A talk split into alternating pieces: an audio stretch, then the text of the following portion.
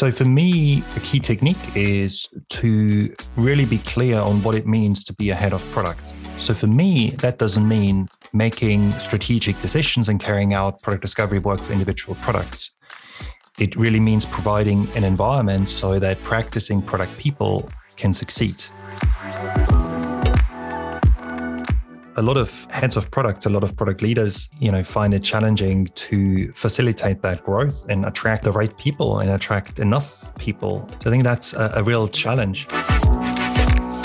You know, product management has been a real um, a, a growth profession in a way. You know, it's grown so much. That's at least my perspective. So many new people have. There's been a lot of hype, but also I think you know a lot of people have entered product management, and um, you know that itself I think has created some challenges because you have all this influx of people who you know know more or less about the, the profession and um, so yeah finding the right people and then then helping them uh, to to do an effective job i think is sort of a, a real real common challenge and being able to to grow quickly enough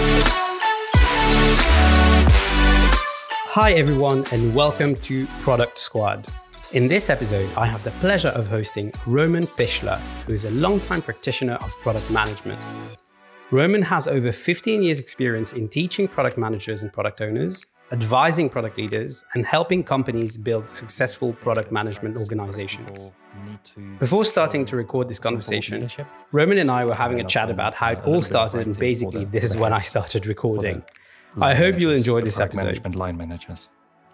Actually, so I, I, started recording now that while you were while you were speaking. Um, I guess one of the things uh, I'd be really keen to understand um, is what brought you to product, right? Like, I guess, uh, and I'll take my example. I I found out about you when I was working in London. I was product manager at Barclays. And I was thinking about there was this leadership program within Barclays, but it wasn't specific to product management, right? Mm-hmm. But I was thinking, how can I become a better product leader, a better product manager? And I went online and I found your website. And I thought, this is really interesting because um, Roman uh, seems uh, to have uh, a focus on practitioners and also I think the, the format that I saw was workshops. So it, it, it sounded like something that would be very hands-on. Mm-hmm. So one of the things that uh, I wanted to kind of like understand and I'm a bit curious about is what drove you to do product management in the first place and how did you transition from you know uh, being a practitioner to somebody that coaches and helps other people in their practice? Yeah, yeah, sure. No, nice question. Thank you for asking that. So I, I've, I fell into product management like many other, I guess, people um, have have done as well. You know, I think in a way we're all accidental product people. We're all accidental product managers. Um, yeah. Um, I don't think it's usually uh, usually you know usually you don't wake, wake up one day you know you're not you're not i don't know it's not like like other professions where you know at a young age you're like i want to become a product manager i want to yeah, manage digital products right and so um, I, I, started out as a as a developer, and then uh, moved on uh, to take a position within uh, Siemens corporate technology, and doing some research and doing some consulting, in-house consulting, and helping the business groups, um, various business groups at Siemens, develop uh, brand new products and um, and then took an interest, a particular interest in processes after working on the technology side for a few years and discovering you can have the best uh, cutting edge technologies if uh, you haven't got your processes sorted out, then that's going to be challenging. And um, you know, as part of that uh, effort, I ended up working with uh, a group of uh, product managers at Siemens uh, Healthcare to uh, help them understand how they can take advantage of uh, some agile practices. And that really um, increased my interest in product management uh, and uh, in, in product management as a profession and I then sub, uh, subsequently tried to uh, build up a, a practice, an agile consultancy practice at the organization uh, where I was working. And so I had to think about what kind of services and products do we need. And then eventually I took a position with a client that didn't quite work out as I imagined, and then set up my own business. And again, you know, in the process of doing so, I had to think about, you know, what are the services that we should offer? Do we need any any products? You know, why would anybody want to uh, buy our services? Um, you know, who are they for? How are they differentiated from existing ones? And you know, what are the the key business goals that we have? How might those services evolve over the next twelve to twenty four months? So, you know, those are all genuine product management questions. And I mean, that's something I still do on a regular basis. I mean, I still, you know, try and practice what I preach. I still think that to a certain extent, I'm a, I'm a product person, I'm a product manager. Um, and you know, I, I, I look at the product portfolio or generally the portfolio of products and services that that I have, and you know, try and actively manage it, and uh, you know, review on a regular basis the strategy we have in place, certainly for the important services and products, and and adjust it. And you know, and for me, that that is that is important to keep my teaching fresh and mm-hmm. yeah, keep things real and have the opportunity to experiment with new ideas. Um, I still work with a, a, you know small development team, the people who design and develop my website, um, and um, and, and again, I think that's very healthy. yeah. You know, just to stay connected to the day to day work of the people I uh, who I teach. Um, yeah. So yeah, that's sort of a little bit of my my story and my my, my background. Um, this brings us to um, kind of like the the core of of what I wanted uh, to talk about today, which is really you know some of the challenges that um, this I would say new generation of product leaders uh, is uh, is facing, uh, especially in Europe, because I think when you look at the US, there is definitely um, enough background and history there that uh, and people there that have been early practitioners of product management and such a deep uh, you know culture of of product management that a lot of this information and experience and expertise gets distributed, I would say, more organically than it does maybe in Europe. Um, and one of the things I wonder is what are what are some of the main challenges people reach out to you about? What are what are the, the, the future product leaders in Europe trying to accomplish, and and how do you go about helping them? Mm. Yeah. So yeah, interesting that you uh, use the term uh, product leader. So uh, I guess a common understanding of uh, you know what it means to be a product leader, who a product leader is, is you know to think of the head of product, somebody who manages a group of product people. Um, and I think uh, that's uh, you know that's that's a that's that's a, a very valid um, meaning of the term. I also think of product leaders as as the practitioners. I think as practitioners, as practicing product people, mm-hmm. we also have to show some leadership uh, so we can um, guide and align the uh, stakeholders and development teams. But in terms of the the first meaning, you know, the heads of product, uh, you know, often people reach out to me to um, ask me um, for my input, for my help to grow a, a product management team you know a, a smaller or mid-sized company um, has become more successful needs to build up or increase their product management organization. And then you know people look for advice for tips on um, how do i structure such a product management team? Um, how do i make sure uh, what, which roles and responsibilities do i need? How do i make sure that you know i find and attract the right people? Um, how do i make sure that people collaborate in an effective way um, what kind of tools and uh, plans and artifacts should be used. Um, so those are all questions that I then uh, discuss with the individuals. Um, and in some cases, you know, that also requires uh, an element of organizational development and change um, in order to ensure that the uh, product people are sufficiently authorized, sufficiently empowered, uh, depending on you know the, the, the background of the company and the industry the company is in. I mean, I, I agree with your perspective that you know certainly in in, in some regions, product management has uh, changed uh, significantly over the past 10 20 years and changed for the better and has matured but i still find that you know when you are in uh, say retail or finance um, you know you, you often have a bit of a, a harder stand as the person in charge of the product than when you work in an industry where traditionally there's been a product management at least since what the 1960s 1950s and you know generally there's a solid understanding in the organization what a product manager does or what a product person does and why the individual needs a certain amount of empowerment and respect so you talk about uh, product leadership and how uh, and i completely agree with you by the way you know leadership is something that can exist and um, and kind of uh, be witness at different levels in the organization.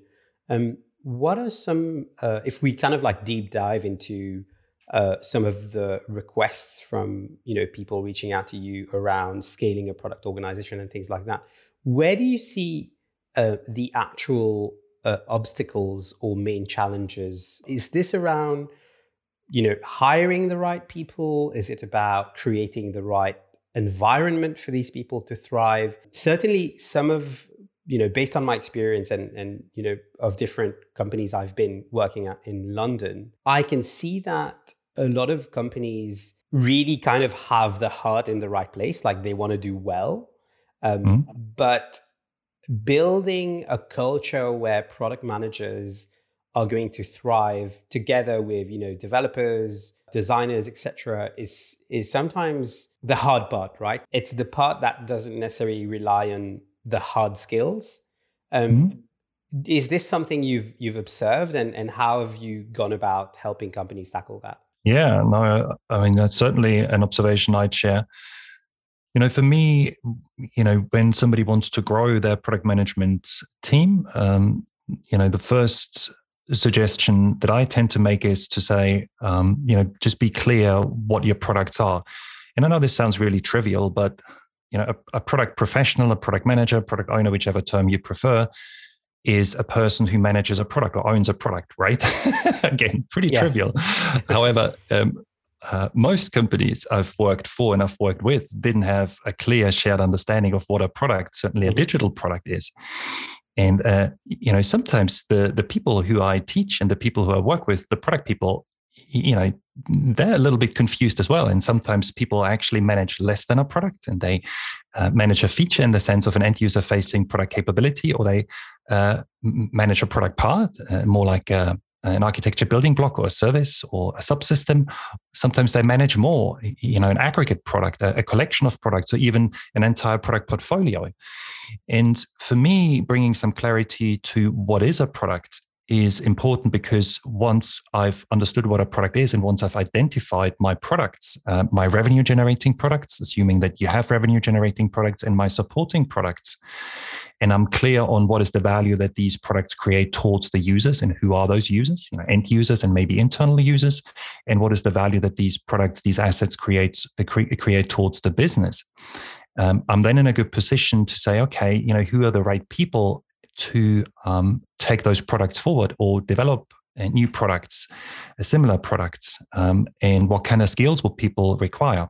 So, for instance, a, a, person who takes ownership or manages an end user uh, facing product um, requires somewhat different skills to somebody who manages a supporting internal technical product like an internal platform right the latter needs um, typically strong technical skills as the users are most likely the people who develop the products or the apps that sit on top of that platform. And in order to be able to communicate with uh, with them you know i need to be able to talk about apis and interfaces and interface changes. So again i need to know the the technologies. I need to understand the technologies. But as an end user facing as sorry as a um, as a person who manages an end user facing product you know that's not so important. I need a much better understanding however of the domain the market um, and you know be be comfortable reaching out to customers and users and um, observe them talk to them uh, in order to understand their needs and then you know know how to quickly quickly validate ideas be it uh, you know for a new or enhanced product or new or enhanced features. So I, I really like to suggest um, starting by understanding what is a product, identifying those products, and then thinking about okay, you know, how many products are there? Therefore, how many people do we need, and what kind of skills, what kind of qualifications would those individuals require? I guess one of the one of the other topics that I find particularly interesting um, is that there is, you know, going back to this uh, new generation of product leaders uh, on the European scene. There was this first cohort of, you know, first time product managers who are now have, you know, three, four, five, six years experience and are going to transition into their first heads of product role, right? And many of these people would reach out to me and they will ask about, you know, how do I go about planning the first hundred, my first hundred days as a new head of product. Mm-hmm. What kind of advice would you give to to these people around, you know, arriving and planning and executing these first hundred days? Yeah, interesting question. Um, so I, I, would suggest two main things. The first one is to familiarize yourself with the product portfolio, so the products and services that um, the people within the product management team and the product management group will have to look after or look after and uh, will have to own to a certain extent um, and understand um, essentially the, their value proposition and understand their, their markets and understand any um, standout features, uh, look at uh, any high level plans like a product roadmap. Um, and then see if uh, there's been so far a systematic product portfolio management approach or process. You know how those uh, various products, these various offerings, have been aligned in the past, and how investment decisions have been made. So it's really understanding, you know, the product landscape and and you know the value that those products create and how they relate, how they have been managed individually and as a group. And then the second thing I'd suggest is to uh, get to know the people. And that's probably even more important than getting to know the products. So, getting to know the colleagues on the leadership team and uh, trying to uh, build a trustful connection.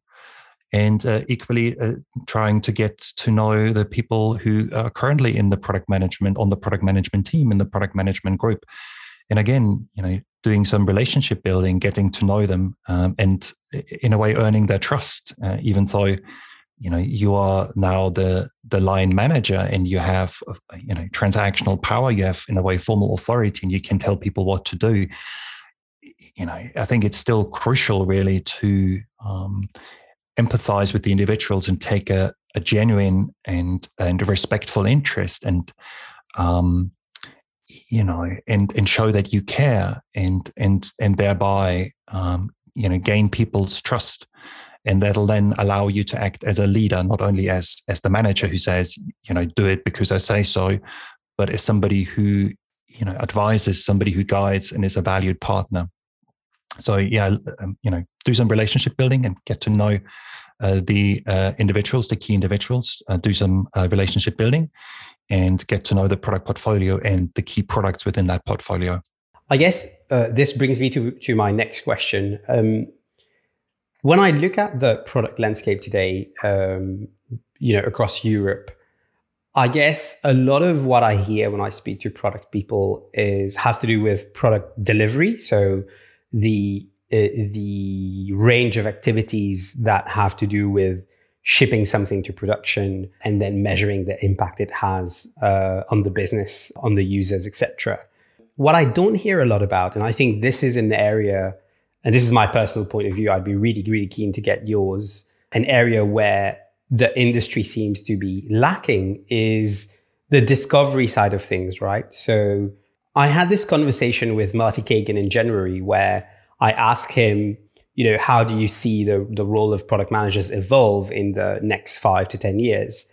And he said, product managers are going to have to do more and more discovery and less and less delivery um, and what that really means is product managers will have to develop a new uh, skill set or or improve their existing skill set around user research and interviewing people and conducting research activities, etc.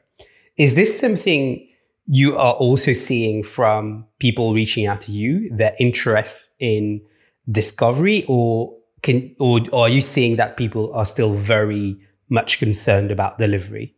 I think I see a bit of both. Um, you know, for me, um, carrying out product discovery work um, and taking a good care of uh, product strategy and carrying out product strategy work and doing some product road mapping, but also for uh, commercial revenue generating products, uh, looking after the business model. You know, those are for me core responsibilities uh, of a uh, product person. So, you know, things that as product people we should really attend to, we should really do.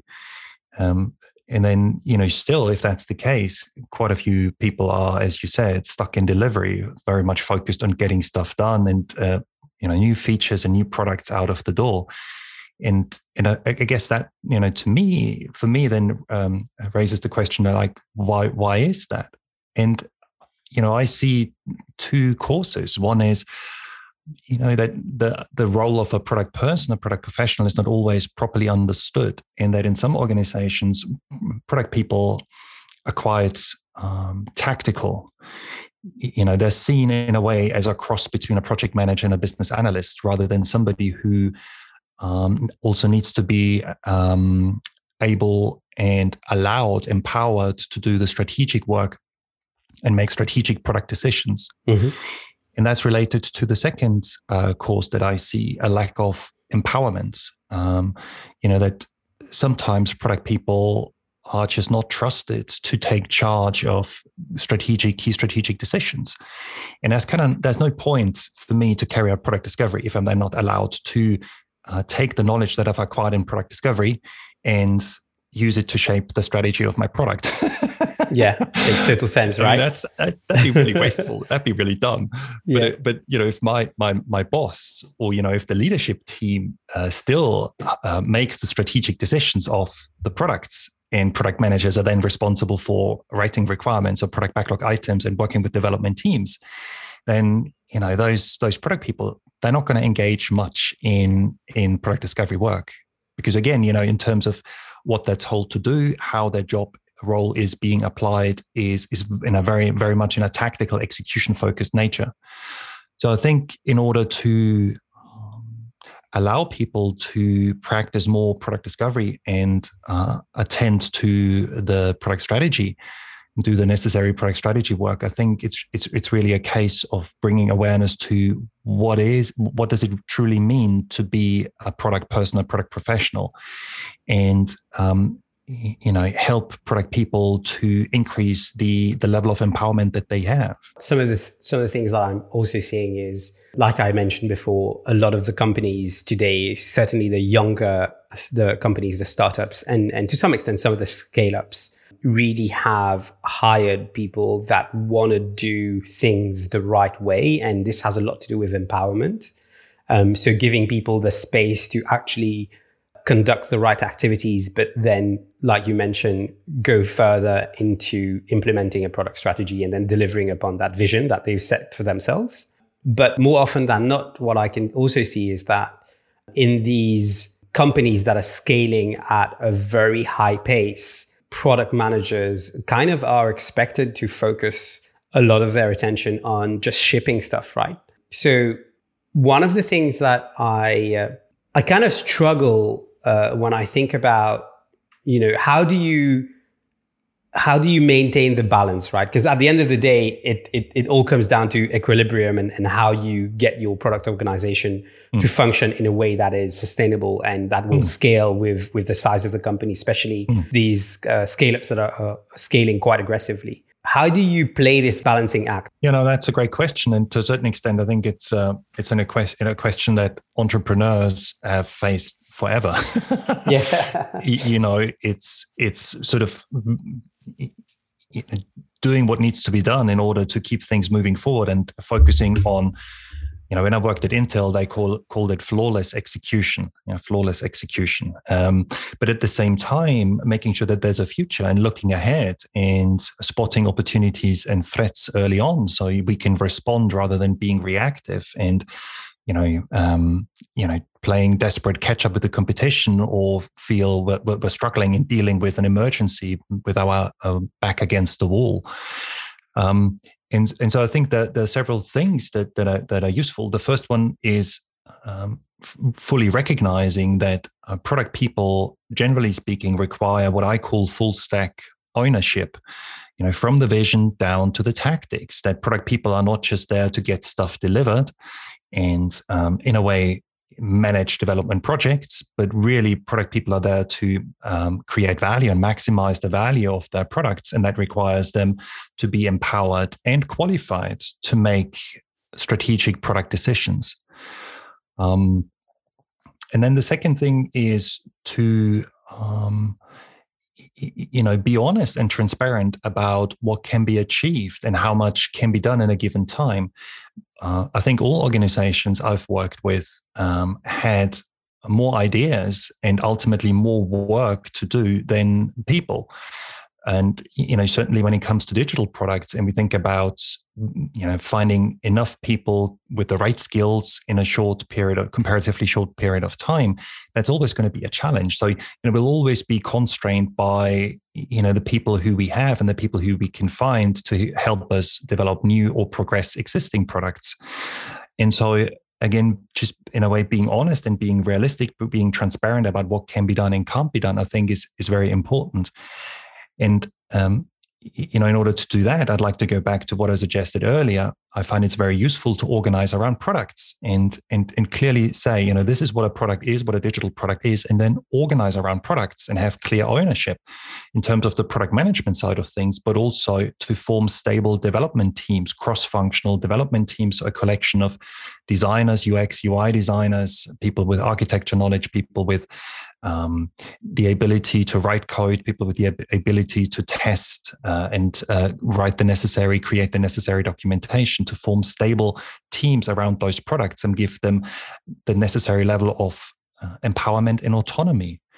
Um, and then you know you you I, I i find organizations start to be in a much better position to understand what they can really do um, and in addition to that, try and move away from focusing purely uh, on on features and functionality and using that ultimately as a um, measurement for progress and productivity, but but you know focusing on um, the value that your product creates, the outcomes, the specific outcomes it should offer, or the the specific benefits it should generate, and measuring against them um, and also you know using that in order to understand how successful is a, a product team how successful you know is the, the product professional working with a cross-functional uh, group of um, designers developers testers. So those those those are things that i would suggest. And i guess uh, this brings me to the the the other side right? So we talked about product leaders as um, both people that could be, you know, anywhere in the organization, uh, regardless of their their place in the in the organization from a hierarchical perspective, but also line managers. And I guess um, in some of these companies, right, the startups and the scale ups, uh, we are seeing more and more junior product people come in.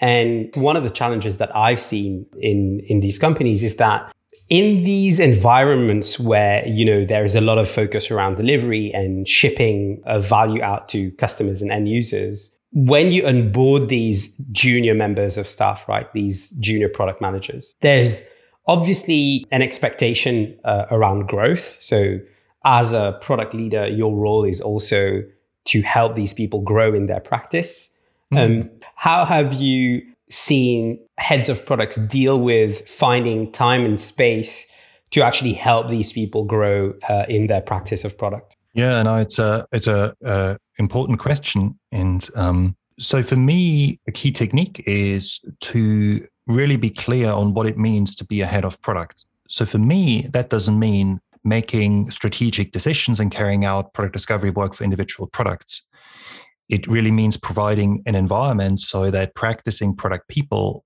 can succeed and supporting those individuals. And then, as you said, helping those individuals grow. So it's a mentoring and coaching role that I have, um, not a, a doer role and and so it can be very tempting i find for some heads of product to continue to uh, practice their trade so to speak and you know get stuck in and yeah. say like all right then you know this is this is how you do the uh, product strategy and, and sometimes that's a good way to um, um, to bring people along, you know, mm-hmm. uh, show, show, show, show particularly uh, newer, junior product people how, say, a product roadmap or product strategy can be can be built. But I think the uh, intention has to be to enable the individual or the individuals to do this work uh, in a self-sufficient manner on their own, rather than you know the head of product continuing essentially to determine the product strategy. Um, and you know something similar is true with, when it comes to product portfolio management. Even though my experience suggests that product portfolio management is sometimes can sometimes be practiced by the head of product.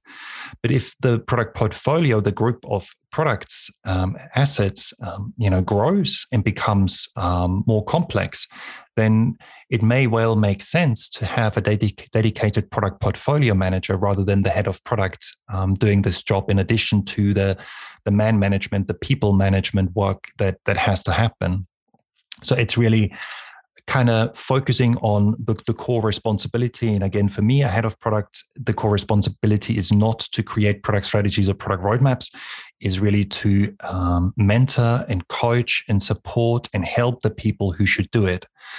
Um, but of course, it is uh, very, very beneficial having the ability to say, create a product uh, strategy or do some validation work and know how product discovery work can be done and why it is important and when, when it might happen or, you know, understanding product road mapping practices and maybe understanding uh, how you can prioritize a, a product backlog and how you can work with uh, stakeholders and development teams.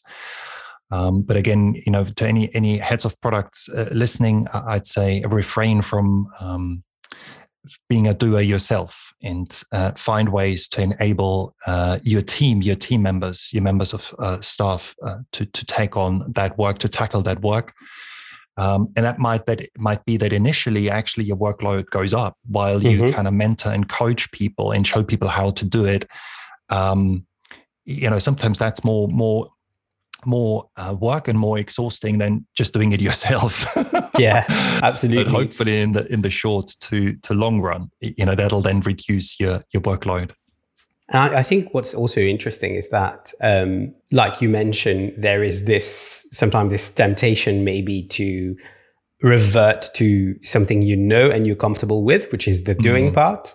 Mm-hmm. Um, and and some of these heads of products will want to kind of like stay in this comfort zone, but it's actually um, th- there's a, there's a share of expectation as well from the leadership team, right? So often, oftentimes, a, a leadership team is going to hire somebody uh, because they know that this person is going to help with bringing clarity around vision and roadmap and and things like that. So the expectation from the management team sometimes lies around the the the the output, not necessarily the outcomes, right? So they hire they hire this head of product, hoping that this person is going to produce this beautiful roadmap, which mm. is going to help everybody in the company align, but also communicate with the board and you know all this kind of stuff.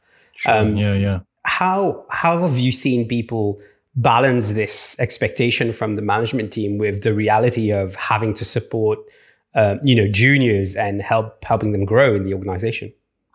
Well, it's, it's, quite simple by coming up with a beautifully colored, feature based, detailed product roadmap that just everybody follows and it's just being blindly executed. Sorry. No, that was too, too, tempting to say that. No, yeah. of course, that's uh, that, that'd be probably the least thing you want to do.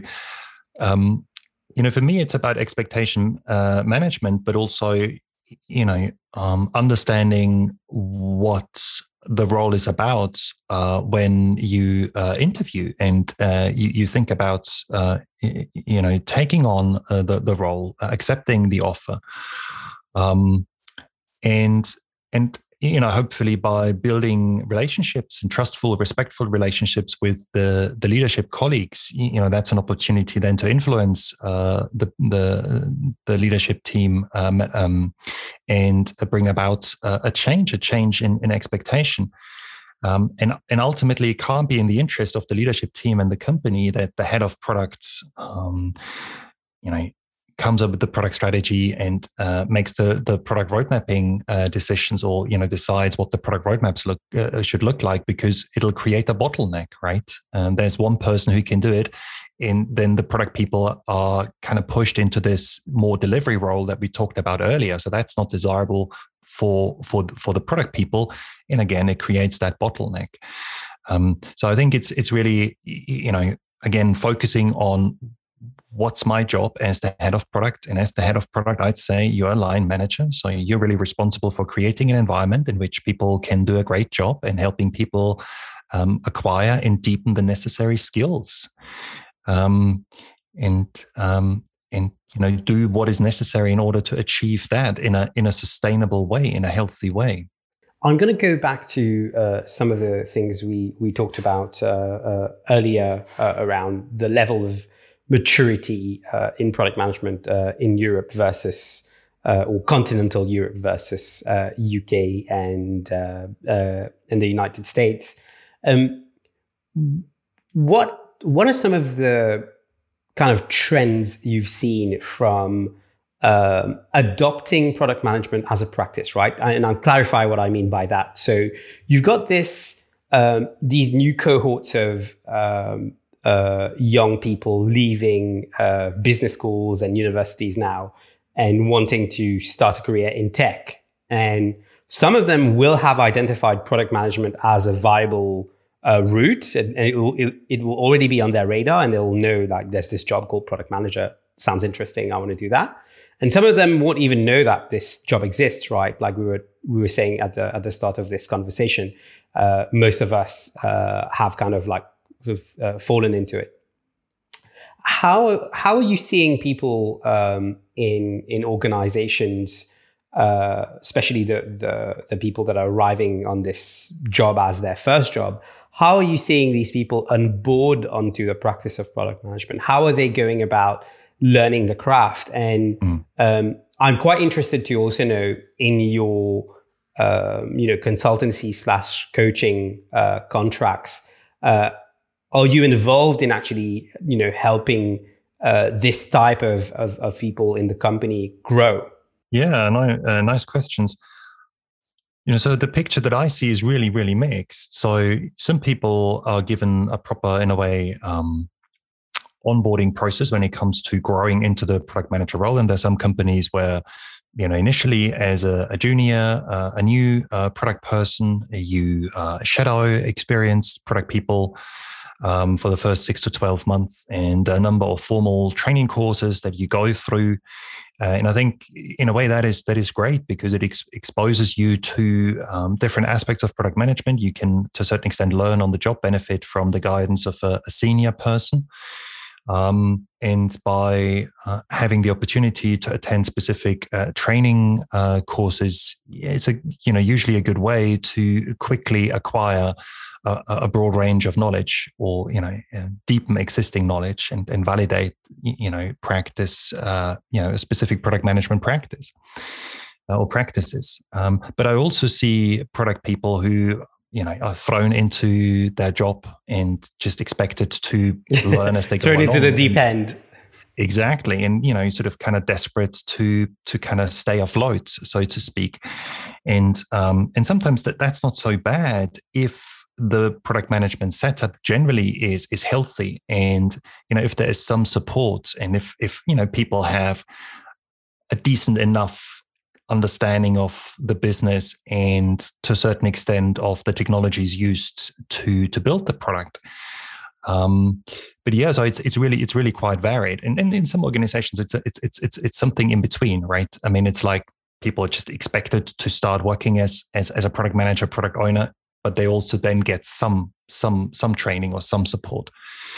Um, but you know, the the ideal scenario for me is that there's a real um, there's a there's a there's a process of how new product people are integrated and brought up to speed, and I think it, you know it, it tends to be best to have that mixture of um, mentoring, coaching, and training.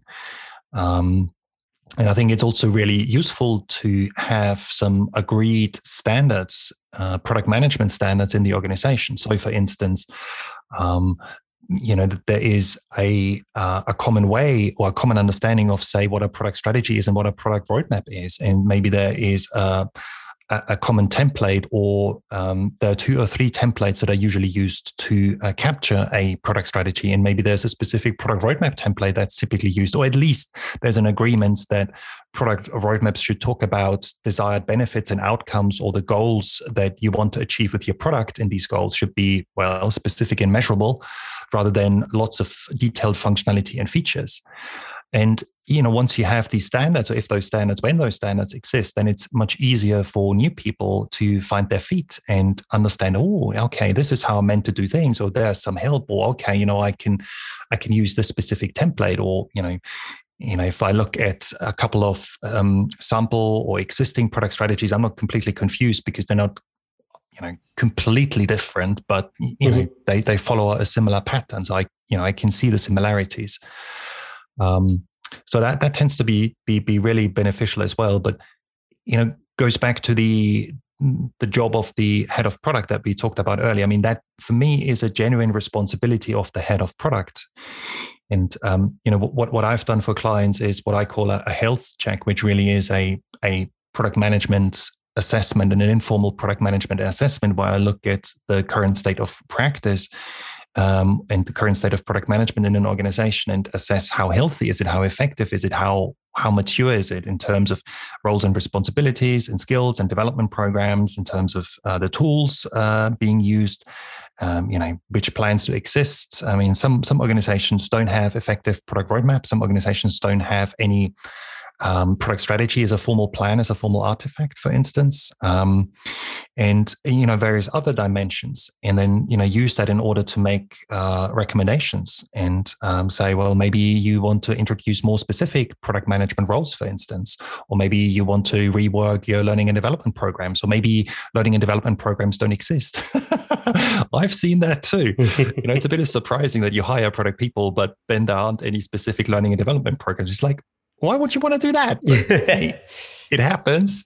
Uh, we're coming. Uh, we're coming to a close. Before you, um, before I let you go, I wanted to ask a, a couple of questions around, you know, some of the um, some of the challenges you are observing from, you know, maybe these last couple of years, maybe this last year, because uh, you know, uh, this last year has been uh, quite particular in itself with COVID and and and, and everything.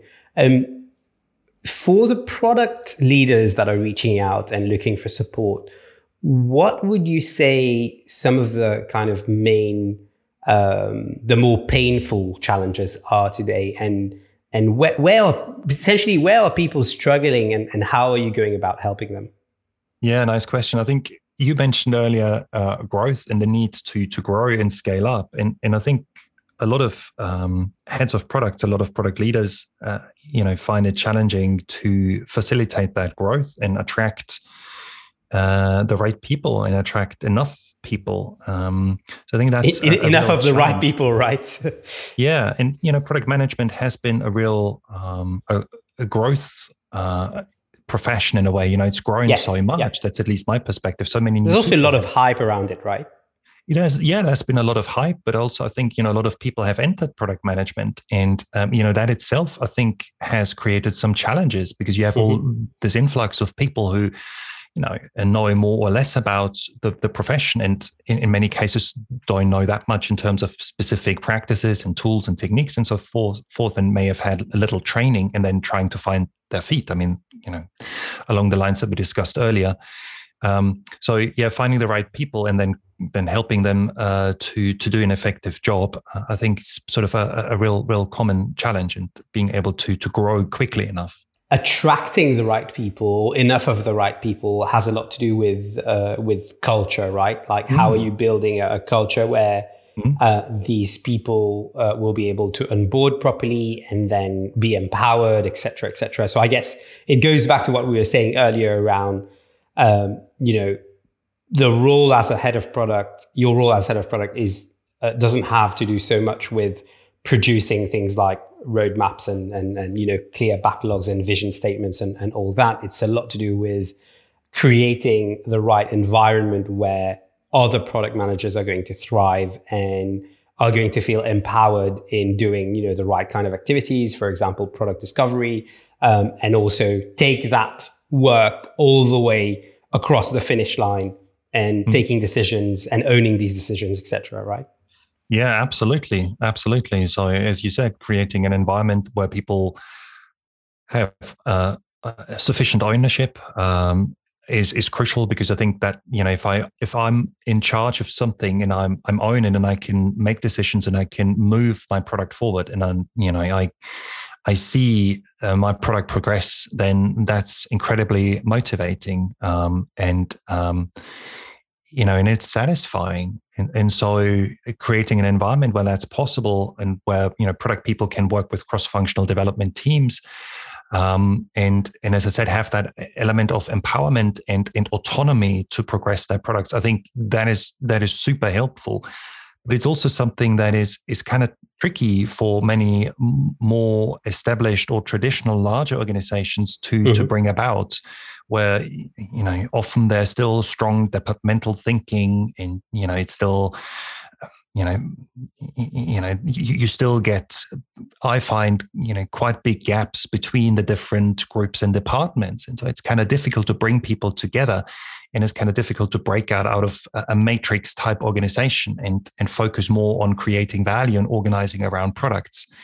And so if that is the case then there's an there's also an organizational development and change piece that the head of product ultimately i think has to consider tackling in the right way um, in order to create that effective environment for product people to do a good job and succeed. Yeah, super interesting. Um, listen, Roman, thank you so much for spending uh, the time uh, with me today on Product Squad. Uh, it was super interesting uh, to have a chat with you around your experience and the work you've been doing in product for so long. Thank you so much for the content you produce. I know a lot of people have reached out to me uh, when I was asking, you know, who should I host on the show? And they said, uh, the content from your blog and your writing is something that really helps them. So thanks a lot on their behalf for uh, all the work you've been doing in, in the industry. Um, and how can people go about reaching you? Yeah, well, thank you for your kind words. Um, you know, and, and, and, for having me. It's uh, been really nice talking to you. Um, so yeah, if people want to uh, find out more about me, um, you know, please go to my website romanpichler.com. Um, so I, I uh, write on a regular basis, typically monthly, um, new articles for product people, and um, as of I think beginning of last year, these articles articles are also available as podcast episodes if you prefer to listen rather than to read. And a number of uh, templates, tools you can download from our website. I've uh, written a few books that uh, you might want to take a look at. One about leadership, uh, even though it's more aimed at the um, at leadership practices for uh, practicing product people for the for the doers uh, for for the product people um, you know, like aligning stakeholders or collaborative decision making or dealing with disagreement and conflict, for instance, or negotiation uh, techniques, um, which I find, uh, you know, quite helpful. Um, so yeah, please check out the my website. If you've got any follow up questions, feel free to reach out and uh, fill out the contact form or send me an email. Thank you so much again for your time, and maybe uh, we'll get to speak again soon on Product Squad. That'd be great. Yeah, thanks for having me. If you're still listening, I guess you enjoyed the show, and if you did, please hit subscribe so you don't miss our next episode. If you can spare a minute, it would be great if you could leave us a comment and five stars on Apple Podcasts. That would help other people like you find the show and support our work. Thank you so much for listening to Product Squad.